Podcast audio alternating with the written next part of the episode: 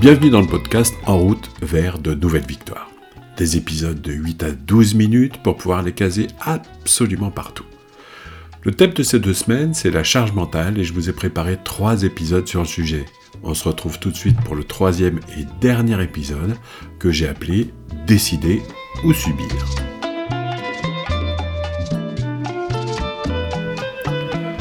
Rappel des deux épisodes précédents. On a vu que la légèreté mentale se construit avec un esprit simple. On a vu que la charge mentale existe uniquement dans notre mémoire de travail et que la vélocité mentale est parfaite avec ses quatre emplacements d'informations disponibles à traiter simultanément. Alors dans cet épisode d'aujourd'hui, vous allez découvrir quatre choses importantes.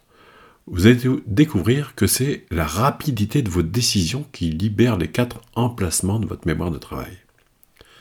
Vous allez découvrir qu'il y a deux freins principaux qui ralentissent le processus décisionnel vous allez ralentir, vous allez, pardon, vous allez euh, voir qui sont vos deux pires ennemis à la prise de décision, d'accord? Et puis, ben, vous allez surtout pouvoir vous apercevoir que vous êtes libre ou que vous pouvez subir. Alors, décidez pour faire de la place. Ça, c'est une évidence.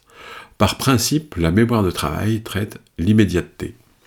Ce qui permet de traiter cette immédiateté, ce sont les décisions. Petit exemple. Le téléphone sonne, vous répondez. Le téléphone sonne et on frappe à votre porte. Vous répondez en ouvrant la porte, tranquille.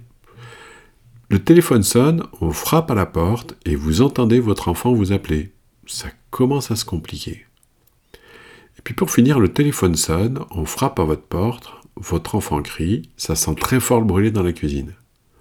Ici, nous sommes à saturation de la mémoire de travail. Il vous faut décider très vite, sinon vous pouvez vous paralyser ou vous mettre à crier très fort. Voilà quatre informations simultanées qui nécessitent de prendre une décision très très rapidement. Personnellement et à cet instant, je n'ai mais alors pas du tout envie d'être celui qui est derrière la porte ou même, votre enfant. Il y a peu de chances que nous soyons traités avec bienveillance.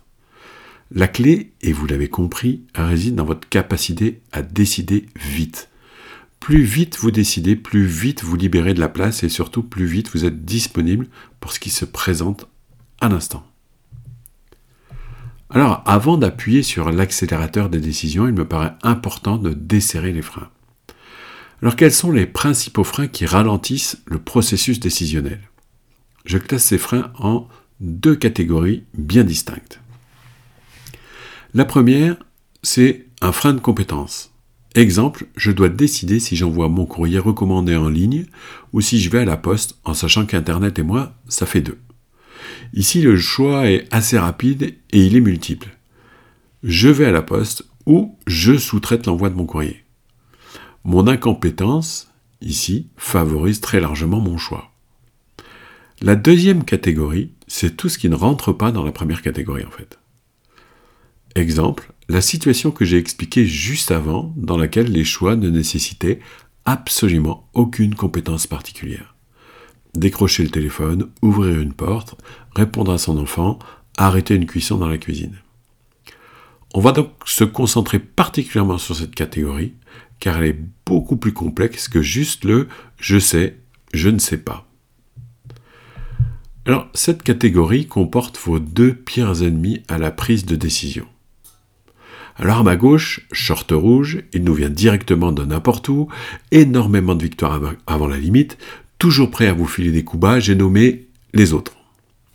À ma droite, short vert, vous le connaissez mieux que personne, c'est le spécialiste de la culpabilité, du non-dit, de l'engagement timide, de l'évitement, toujours prêt à se défiler, j'ai nommé, mesdames et messieurs, vos croyances limitantes.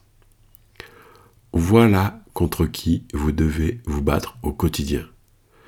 Voilà contre qui vous devez vous battre au quotidien pour supprimer votre charge mentale. Vous me suivez? Alors l'important est de toujours reconnaître ses ennemis. Les premiers, les autres, sont assez facilement identifiables.